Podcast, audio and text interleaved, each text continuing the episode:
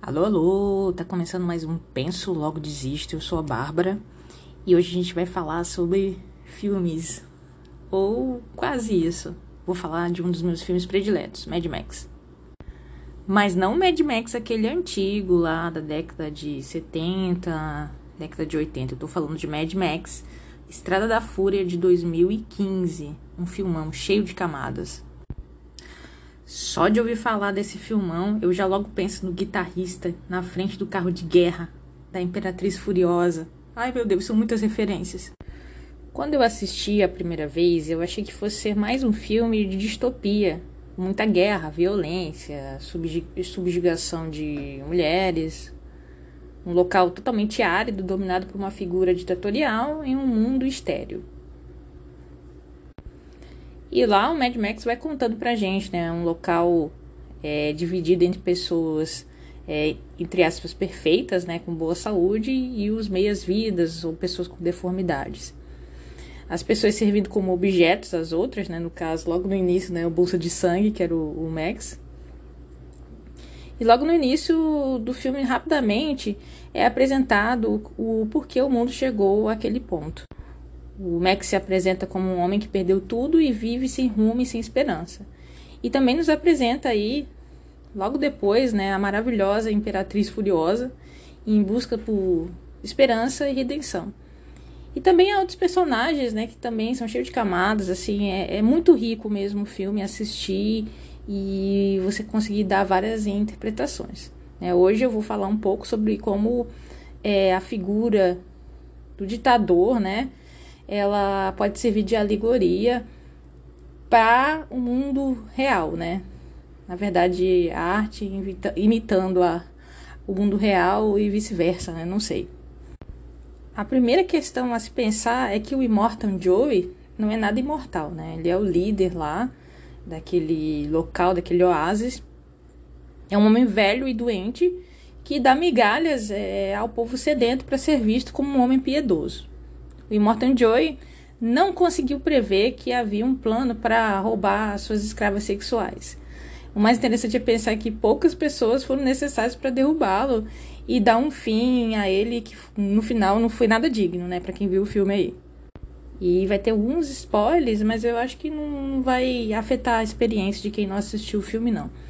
Mas na história do mundo tem, a gente tem diversos ditadores que poderiam ser representados aí na figura do Immortan Joy são verdadeiros monstros.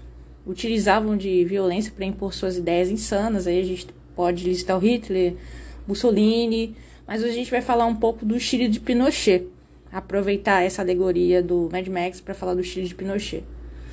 Esses nomes, é, a humanidade ela tem que sentir vergonha pela sua maldade brutal. Os modelos econômicos, as estabilidades geopolíticas, de tempos em tempos, elas vão acontecer. E nesse momento, surgem figuras míticas, né, entre milhões de aspas, que se propõem a mudar tudo, nunca explicam como. Fazem seguidores sectários, assim como o Immortan Joey, e partem para cima de quem tem ideias contrárias. E uma das ditaduras mais sangrentas que já existiram foi a ditadura chilena. Eu não vou esgotar o assunto, obviamente, apenas fazer algumas menções e tentar trazer até o Chile recente. O Pinochet deu golpe militar contra o presidente daquele período, Salvador Allende, em, mil, em 1973, no mês de setembro. A ditadura do Pinochet estendeu-se até 1990 e resultou na morte de mais ou menos 3 mil pessoas e na tortura de mais de 40 mil pessoas. Esses são os dados oficiais. Além de ter implantado políticas públicas privatistas que destruíram totalmente o tecido social chileno. Obviamente, né, que os Estados Unidos, dentro da, da política da época da Guerra Fria, apoiaram o golpe, como ocorreu em outros países da América Latina, aqui, inclusive o Brasil, dando início a um período aí que durou é, 17 anos. A ditadura chilena é considerada uma das mais violentas que já ocorreram. Os relatos eles são realmente horripilantes, né? É, eu vi num vídeo, inclusive, é, pessoas sendo atiradas de helicópteros, para vocês terem noção. E assim como em Mad Max, né, é, essa ditadura, essa estrutura de ditadura, ela é bastante marcada também pela violência direcionada às mulheres. né? O Immortan Joey tinha escravas sexuais na tentativa de geração de crianças saudáveis no mundo que estava doente. Além da imagem das mulheres sendo usadas como fornecedores de leite materno, uma coisa bem bizarra. Segundo reportagem do El País, intitulada Gravidez por estupro e tortura revelam como era Pinochet fez das mulheres troféus de guerra. 46 anos após golpe contra o Allende, um livro reúne trechos de relatório que revelou atrocidades da, da ditadura chilena. Eu vou ler um trechinho dessa reportagem aqui. De acordo com os depoimentos, as violações hetero e homossexuais foram cometidas de maneira individual ou coletiva. Em alguns casos, foi denunciado, além disso, que esse estupro ocorreu diante de familiares, como um recurso para obrigá-los a falar. Aponta o relatório da comissão de 15 anos atrás, recordado agora no livro Assis e Torturou em, Chile, é, 1973-1990, do jornalista Daniel Oppenham. Desculpa a pronúncia, que é o nome é um pouco diferente. Eu não sei se é Oppenham ou Oppenham que reúne os principais trechos do, do documento e explica antecedentes históricos de tortura praticada no Chile durante os 17 anos da ditadura de Augusto Pinochet. A violência sexual contra mulheres foi furiosa, desequilibrada, afirma esse, esse autor.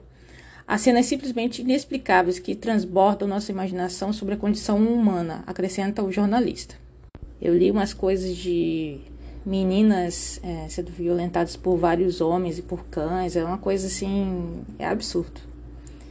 E aí, seguindo um pouco mais, é, falando já de, da questão política histórica, é, a USP tem um projeto Memórias de Resist e Resistência, que tem por objetivo estudar e difundir, e difundir informações sobre ditaduras civis e militares da América Latina. Então, lá no site deles, eles trazem um texto sobre detalhes políticos e históricos da ditadura. Então, só para vocês sentirem o drama que aconteceu lá, quando Pinochet deu o golpe. Todos os partidos foram abolidos, tanto de esquerda quanto de direita e de centro. Estes últimos apoiaram o golpe. A participação dos civis na, na ditadura dava-se por meio de empresários e economistas tecnocratas no Conselho de Estado. Como no, nos demais exemplos latino-americanos, a ditadura de Pinochet procurou legitimar-se por meio de uma política econômica inteiramente nova. No caso chileno, as ideias neoliberais monetaristas de Milton Friedman, professor da Universidade de Chicago, é, recorreram ao autoritarismo para serem implementadas. Óbvio. A combinação desses fatores levou o Chile a ser um grande experimento de neoliberalismo econômico no século XX para tanto, a principal base das pressões sociais a ser eliminada residia nas taxas de inflação ainda na casa dos 300% entre 1974 e 75. Dessa forma, a partir de 75, os Chicago Boys, muitos dos que já haviam sido assessores no governo conservador de George Alessandri, puderam aplicar o seu autodenominado tratamento de choque à economia chilena. O projeto, encabeçado pelo ministro Sérgio de Castro, consistia na conjugação entre a livre atuação das forças do mercado, mercado, máxima austeridade nas contas públicas e desestatização radical. O texto continua, e quando de um lado ocorria o desmantelamento do Estado sob a tutela dos militares, do outro o regime se consolidava por meio de violência política contra os opositores. A ditadura de Pinochet ficou conhecida como uma das mais brutais da história latino-americana. Apenas nos primeiros meses, mais de 80 mil pessoas foram presas por motivos políticos. E aí vocês encontram o texto na íntegra lá no www.uspbr barra Memória e Resistência. Vale muito a pena dar uma conferida. Hoje os sobrenomes querem me derrubar. Para o professor Oscar Laderrete, professor da Universidade do Chile e ex-presidente do Conselho da Estatal de Mineração Codelco, o governo de centro-esquerda da ex-presidente Michelle Bachelet, Faz pouco sentido atribuir a atual estabilidade econômica e prosperidade do país ao governo militar de Pinochet, como algumas pessoas do Brasil hoje querem fazer a gente acreditar, né? Ele disse isso em uma reportagem da BBC no dia 12 de janeiro de 2019 e continua. A ditadura chilena terminou há quase 30 anos. Enquanto isso, o Chile tem tido um desempenho econômico muito maior do que tinha durante a ditadura em crescimento econômico, estabilidade e até mesmo indicadores de equidade, que, embora sejam ruins no âmbito global, são melhores que antes e estão melhorando, ainda que lentamente. A reportagem ela vai mencionar ainda que as políticas implementadas pelo governo militar se mantêm polêmicas até hoje. Se de um lado muito se fala sobre como o milagre econômico de Pinochet substituiu a estabilidade social e econômica do governo deposto de Salvador Allende, diversos pesquisadores e, analistas apontam que o Chile cresceu muito, muito mais durante a redemocratização. O ditador Pinochet foi acusado por corrupção, enriquecimento ilícito e envolvimento inclusive com tráfico de drogas, mostrando-se um bandido completo, além, é claro, dos crimes contra a humanidade. Foi preso, mas acabou não cumprindo sua prisão por apresentar o atestado de debilidade mental aí é, no fim da vida. E seu legado para o Chile foram, na verdade, 40% da população em situação de miséria. A herança maldita da ditadura do Chile, ela tem diversos pontos é, polêmicos do ponto de vista econômico. Além disso, o Chile vive uma grande efervescência na política e social desde 2019. Medidas antipopulares do presidente Sebastião Pinheira levaram milhares de pessoas às ruas e desnudaram as contradições do país e o sistema arrasador à população. Embora é, a população tenha uma alta renda per capita e um IDH elevado para os padrões da América Latina, seus índices de desigualdade são altos, gerando um sentimento de injustiça social. O país não tem garantias sociais nenhumas sendo a cidade de Santiago segregada em relação ao poder aquisitivo das pessoas. Os manifestos de 2019 se iniciaram com os estudantes secundaristas pelo aumento da passagem em Santiago. O movimento secundarista ele foi duramente reprimido pelo governo, causando uma revolta popular que levou o movimento para outras pautas. Após dias de protesto e repressão por parte do governo, vandalismos e várias coisas que aconteceram, mais de 3 mil pessoas foram presas com um certo abuso dos agentes do, do Estado, né? Com a gente que acompanhou os noticiários da época é, percebeu isso. As medidas militarizadas foram, é, sem sucesso, é, tentar conter o movimento popular. Assim, o governo teve que ceder a algumas das reivindicações do, dos populares e mudar é, o tom 25 de outubro de 2019 foi um dia histórico, com imagens lindíssimas do protesto na Plaza Itália, em Santiago. 1 milhão e 200 mil pessoas, uma marcha enorme, alegre e pacífica de hoje, onde os chilenos pedem um Chile mais justo e solidário, abre grandes caminhos para o futuro e a esperança. Isso foi dito pelo próprio presidente chileno, Sebastião Pinheira. Achei no site do jornal Estado de Minas, na seção internacional, uma reportagem com a linha do tempo e os eventos que ocorreram desse protesto que eu citei agora há pouco, a eleição dos constituintes, que aconteceu há poucos dias. Fato histórico, pois será a primeira vez que o Chile terá uma constituição representativa de verdade. Em 15 de novembro, as forças políticas alcançaram um acordo político histórico para convocar um referendo que decidiria sobre a mudança ou a continuidade da Constituição herdada da ditadura, uma das principais demandas dos manifestantes. A polícia suspendeu o uso de, ba de balas de borracha e de esferas de chumbo que, provo que provocaram centenas de lesões oculares graves, enquanto o governo pedia calma após o aumento da violência. Aí, continuando a linha do tempo aqui do jornal. Em 13 de dezembro, a ONU denunciou múltiplas violações dos direitos humanos por parte da polícia chilena. Em janeiro de 2020, o presidente anunciou uma retomada do sistema de saúde e depois uma contribuição do empregador para descontos na Previdência para aposentadoria, que ainda está em, em, sendo debatida no Congresso. Houveram mais escaladas de violência e em 25 de outubro, após adiamentos por conta da pandemia de Covid-19, os chilenos aprovaram, por uma grande maioria, 80%, a mudança constitucional e que o novo texto será redigido por 155 representantes eleitos por votação popular. Isso tudo você encontra lá no, na página do Jornal Estado de Minas. Em entrevista à Rede Brasil, a historiadora Joana Salem diz que o Chile hoje é um país que tem um modelo político e social formado na época da ditadura. Como exemplo, ela destaca que os trabalhadores chilenos não têm direito à organização política e sindical que tinham na época do presidente, do presidente Eduardo Frei e Salvador Allende, não tendo, por exemplo, direito à greve, Além disso, uma reforma trabalhista feita pela ditadura em 81 determinou a terceirização ilimitada da economia. Em um clima de renovação e esperança, os chilenos foram às urnas para fazer história e mostrar esperança a toda a América Latina. Subverteram a ordem e elegeram uma constituinte com uma composição realmente histórica, com a letra maiúscula.